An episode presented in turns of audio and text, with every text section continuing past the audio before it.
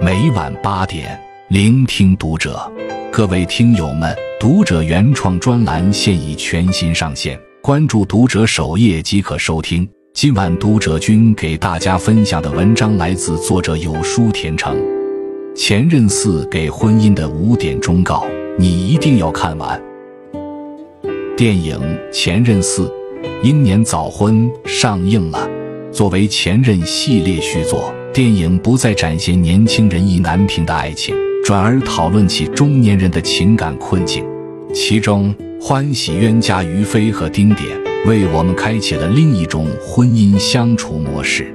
在他们身上暗藏着五个婚姻隐性规则，可以帮助我们提高幸福力。一沟通至上，别做爱情的哑巴。在一起的第三年，于飞想和丁点结婚。被求婚的那一刻，丁点愣住了。虽然他爱于飞，但没有那么想进入一段婚姻。于是丁点提出，不妨试试结婚冷静期，看看彼此能否真正开启人生下一阶段。一开始，两个人都小心翼翼地维持着自己最好的一面。可恋爱和婚姻到底是截然不同的两码事。很快，两个人便逐渐疲惫，矛盾重重。于飞觉得不自由，没有个人空间；丁点觉得于飞太自私，不够理解自己。一场争吵之后，两人差点分手。好在他们发现裂痕后没有逃避，而是开诚布公地召开家庭讨论会。家务分配不合理。消费观念不一致，前任问题和出轨顾虑，统统开会解决。他们一一记录问题要点，然后付诸行动，一次又一次找回生活最初的平衡点。演员刘青云和郭蔼明结婚多年，依旧恩爱如初，是大家眼里的模范夫妻。可日常生活中，他们也避免不了矛盾与争吵。争吵过后。他们会放下个人情绪，协商如何解决问题，而不是让爱一次次被消耗殆尽。社会心理学家通过研究发现，那些婚姻长久的夫妻会公开表达对对方的尊重和敬意，说出他们真正的想法，并善于倾听。可见，沟通是维持婚姻持久、家庭幸福的不二法门。有效沟通。就像爱情之花的营养液，让隔阂烟消云散，让感情更加甜蜜，也让婚姻堡垒坚不可摧。二，给对方留空间，给彼此留距离。重归于好没多久，于飞和丁点便发现，婚姻生活意味着要适应对方的节奏。于飞宁愿在公司打游戏，也不肯回家，甚至觉得夫妻恩爱的秘诀在于少接触。丁点彻夜等待，更让于飞感到窒息。而当丁点想要出去工作时，于飞又说自己可以挣钱养家，忽略了丁点的感受。两个人都觉得很累，被对方压得喘不过气。作家周国平曾在《人与永恒》中说：“一切交往都有不可超越的最后界限，这界限是不清晰的，然而又是确定的。”一切麻烦和冲突都起于无意中想突破这个界限。幸福的婚姻要有松弛感，夫妻双方给予彼此人生进步的空间，各自规划，让对方既有时间独处，又能追求自己想要的东西，这样才能一同走向更高更远的地方。身边有对小夫妻，两个人不常待在一起。感情却一直很好，丈夫天南海北的跑生意时，妻子会在工作之余做些自己喜欢的事。不见面的日子里，他们偶尔打个电话，没事就各忙各的，没有强烈的占有欲，更没有不安的窥探欲。他们的婚姻充满了尊重与隐私，既有默契，又有距离。心理学家阿伦说。爱情的精髓是两个人的自我相互联系、相互倾诉，从而相互认同。两个人的自我各保持其个性，但又共享很多活动，为彼此的相同之处感到愉悦，并且相互支持。好的婚姻都是亲密有间的，给对方留有合适的距离，给彼此留有足够的空间，才能让双方在婚姻的土壤中自由成长。三，结婚是跟一个人的缺点过日子。富兰克林曾说：“结婚前要睁大你的双眼，结婚后就要闭上一只眼睛。相爱容易相守难，当恋爱的新鲜感被婚姻生活的平淡和琐碎磨尽。”看似无关紧要的小事，都能挑战双方的心理底线。就像于飞和丁点在一起越久，就愈发看对方不顺眼。他的袜子总攒一堆才洗，他用完牙膏从来不盖盖子。他的碗泡一天不刷，他掉的头发都能堵住下水道了。他下班后就打游戏、刷短视频、蹲马桶。他抱怨他总不陪他。走进婚姻中的我们，应该会有同样的困惑：明明恋爱时觉得对方有很多优点，怎么到了婚姻中，我们看到的全是缺点？美国心理学家桑代克曾提出一个概念，叫“光环效应”，指的是当我们对一个人产生好感时，这个人身上就会出现积极的、美妙的、理想的光环。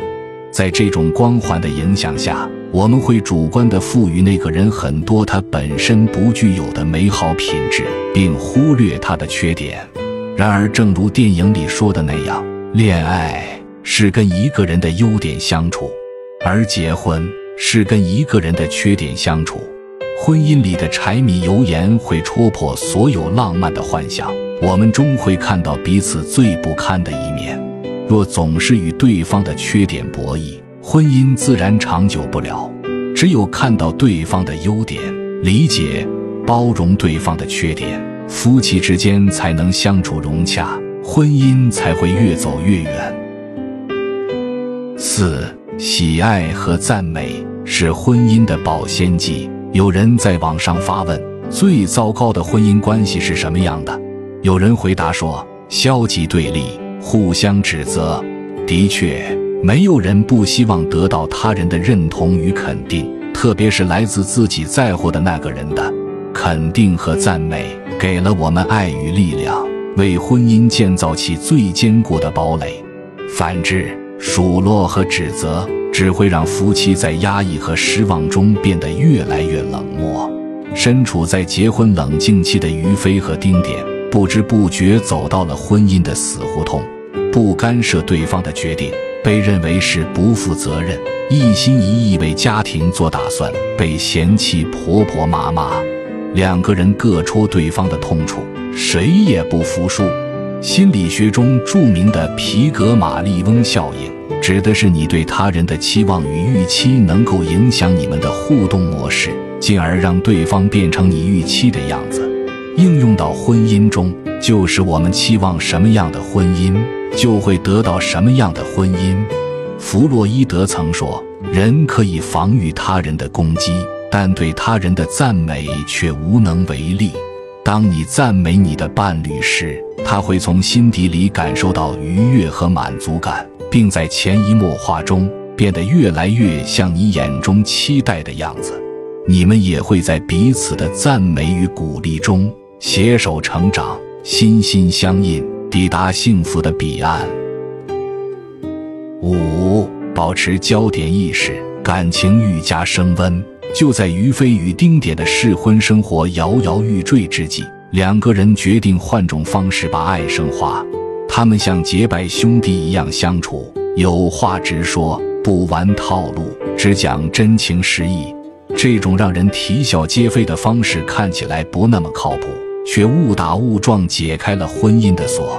这种新鲜的关系不仅重新激起他们沉寂已久的激情，更让他们找回了责任感、忠诚和对彼此的爱意。精神分析学家卡伦·霍尼曾说：“婚姻中的激情是一种专注力，只是随着时间的推移，两个人失去了最初的新鲜感，变成了仅有一点婚姻联系的独立个体。”专注力就被分散了。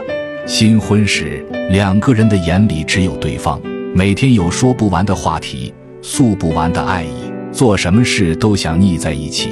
生活重复的琐碎让日子渐渐变得平淡无趣。你早已记不得有多久没有和他一起吃早餐，一起逛超市了。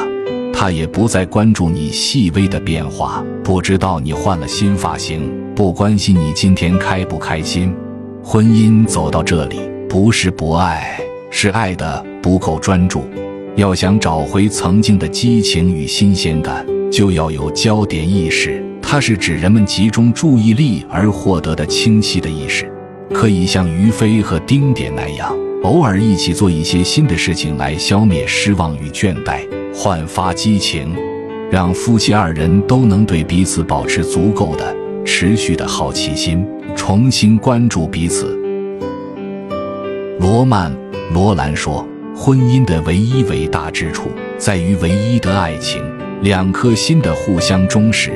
婚后生活充满了鸡零狗碎。”要想获得长久的幸福，就要懂得多些沟通与赞美，少些占有欲，同时还要用完美的眼光欣赏那个不完美的人，摆正夫妻位置，就能经营好自己的婚姻，收获真挚而长久的感情。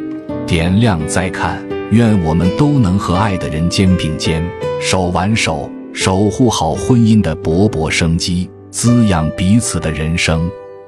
关注读者，感恩遇见。